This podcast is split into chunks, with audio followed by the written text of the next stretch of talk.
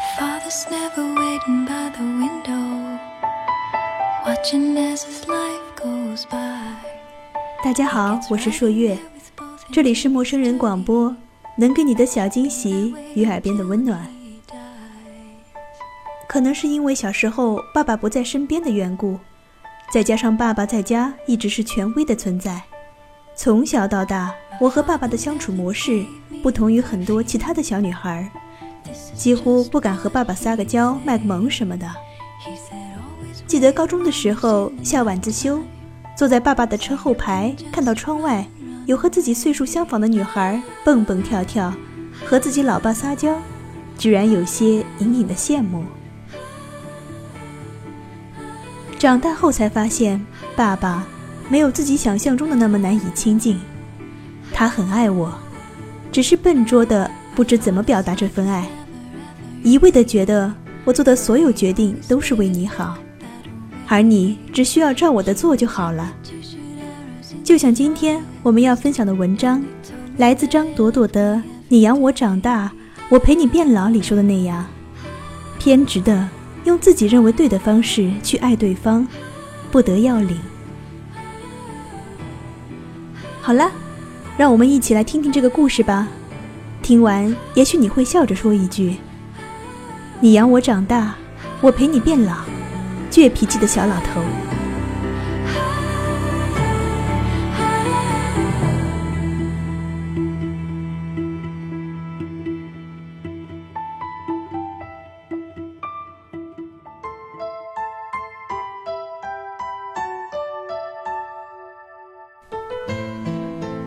我离开家的时间，超过有生之年的一半长了。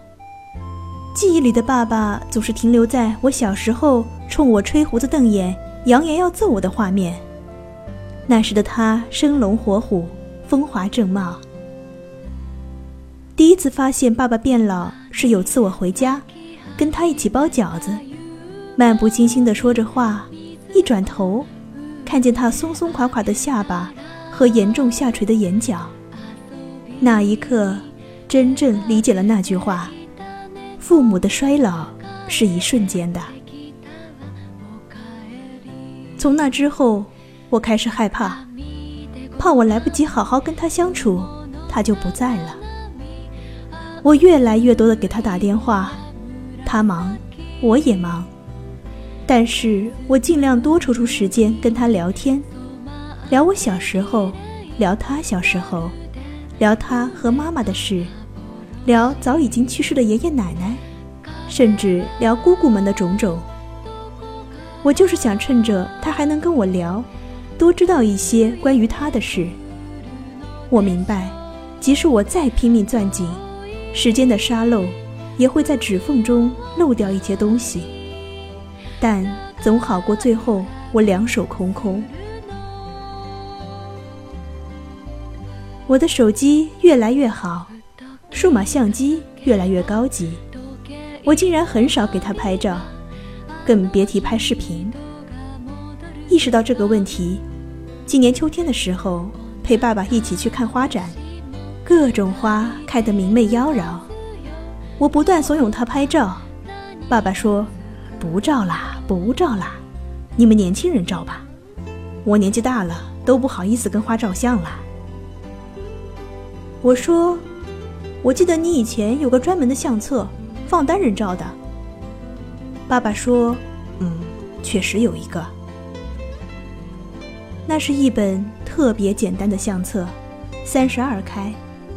那时候他还年轻，经常出差，用的还是老式胶卷相机。无论到哪里，都拍一张单人照，洗出来，按顺序摆在相册里。”他说。以后要摆满中国地图。忘了是哪一年开始，相片不再增加了。爸爸说，照着照着，发现不认识相册里的自己啦。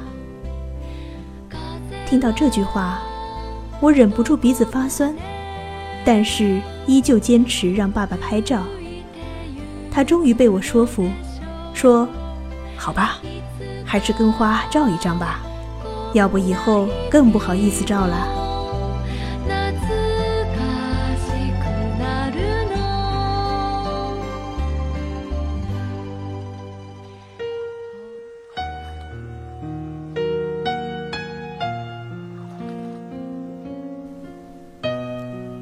这是两个月前的对话我记得清清楚楚。这两天看流放的老国王，想起那番对话，当时忍住的眼泪顿时就掉了下来。德里达说：“当人们写作的时候，总是在请求原谅。”阿尔诺·盖格尔在写这本书的时候，我在写这篇文的时候，想的最多的，就是这句话。关于老年痴呆症父母的故事，井上静写过《我的母亲手记》。跟那一本比起来，《流放的老国王》故事性更强，对父亲一生的回顾更细腻、更感人。深受小农经济浸润的父亲，如何在战争年代九死一生，然后变成一只固守家园的蟹？顽固不化地缩进壳子里，再不愿意探出头来。儿女们从来没有深究过其中的原因。父亲的举止反常，并且不断做错事，儿女们也只想到责备、反感、厌倦，从来没有静下心来跟父亲谈一谈。那些年，我们都在玩猫捉老鼠的游戏，父亲是老鼠。我们是一群老鼠，而疾病是猫。直到所有人都认识到猫的真相，做儿女的才开始漫长的反思过程，并且变勇敢，学着面对这个不可逆转的事实。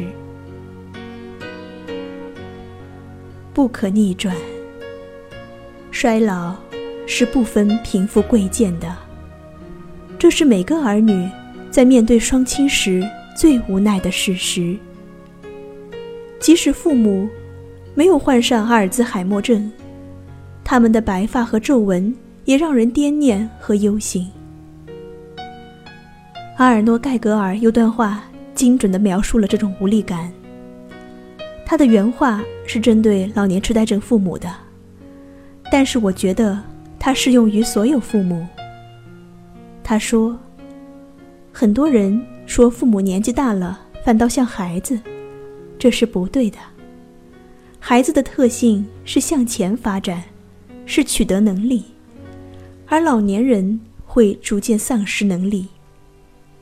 与孩子在一起，你感受到的是进步；而与老人在一起，你感受到的是丧失。我如同在慢动作电影中，看着父亲慢慢滴着血，生命一点点从他身上渗漏出去，整个人的品质和个性一滴一滴从这个人的身上渗漏掉。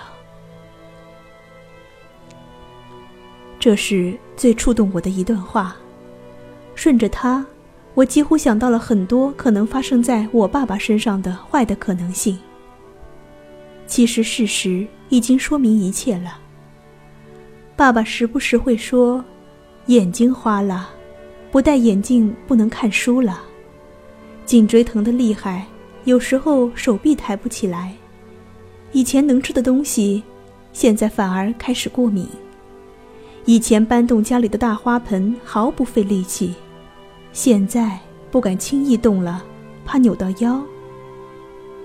看起来都是小事，但是呈现的都是老态。它像一棵只活一季的树，已经贡献了绿色和阴凉、花朵和果实。步入秋冬的时候，再送我一束柴火，就真的要消失了。米兰昆德拉说。在我们称之为生命的不可回避的溃败面前，我们唯一能做的就是理解它。因为理解，所以慈悲，所以很多人年纪小的时候讨厌背课文，但是年纪大了之后，想到朱自清的背影，会泪流满面。顺着这本书的回忆，我还想到了爸妈的婚姻，第一次。能够正确对父母之间关系进行一次梳理。书中的父母离了婚，我自己的爸妈也一样。爸妈离婚好几年，我都没有正面跟爸爸聊过这件事。他是那么骄傲的一个人，永远不认为自己有错，甚至不认为妈妈离开他之后能够过得好。后来妈妈再婚了，过得很好很好。我跟爸爸婉转提起这件事，他才挤出一句：“他就是不肯听我的，太倔。”那时候，我误以为他是典型的大男子主义，希望妻子臣服于他的意志。直到很多年过去，我自己也要处理跟先生之间的关系。有一次我们吵架，他冲我吼：“我是为你好，你就是不领情。”我才恍然明白，那些看似固执的男人，并不是单纯的希望妻子臣服于他，而是偏执的用自己认为对的方式去爱对方，不得要领，铸成过错。阿尔诺·盖格尔在书中写道：“他们对婚姻的想象建立在无知上。他们还像大多数人一样，忽略了一种小小的状况：没有人能够改变别人。性格比善意更加坚挺。两人身上都带有可能使人幸福的元素，但是仔细观察，这些元素。”属于不同幸福方式，是完全相反的，最终导致两人各自感觉不幸福。我再也找不到比这更贴切的句子来阐释一段失败的婚姻。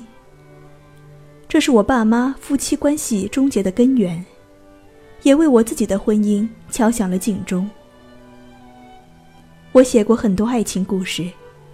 也有很多读者给我写邮件，倾诉他们的恋爱、婚姻苦恼。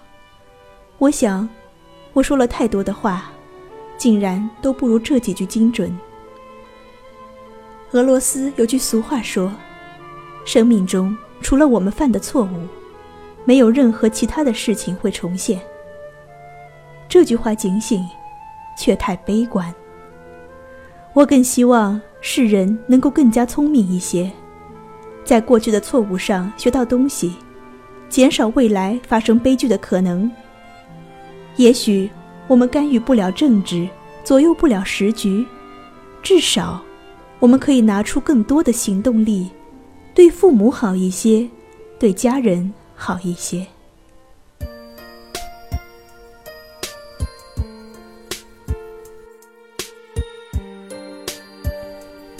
我曾经跟妈妈说。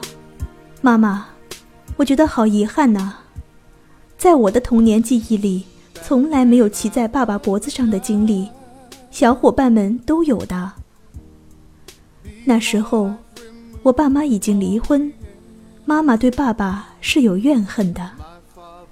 但是听到我这句话的时候，他立刻纠正说：“你记错了呀，是有的，不光是骑脖子。”你很小的时候，你爸爸特别喜欢用一只手托着你，另一只手扶着你的腰，把你举得很高很高，还不断跟我说：“你看，你看，这丫头又胖了呢，但我还是举得动。”你开心的很呐，真恨自己记忆力不好呀，竟然忘记了这么美好的事。我想，在时光机发明之前。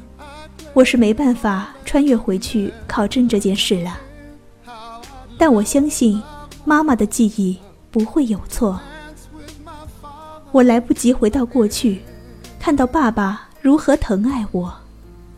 幸好，我还有现在，和厚厚的一叠未来。当我陪着他给家里的牡丹剪枝的时候，当我给他炖五花肉。做扁豆焖面的时候，当我先生为了哄他高兴，故意输他两盘棋的时候，看他笑得那么开心。我想，幸好啊，我还有机会陪你笑着变老。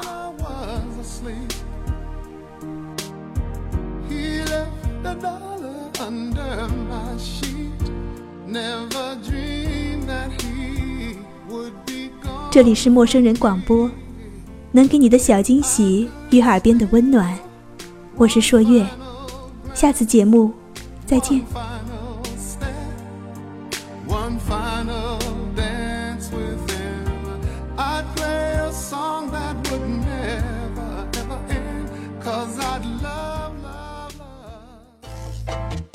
欢迎关注陌生人微信公众平台，添加微信号 m m o o f m 或搜索“陌生人”，声音的声不是生孩子的生。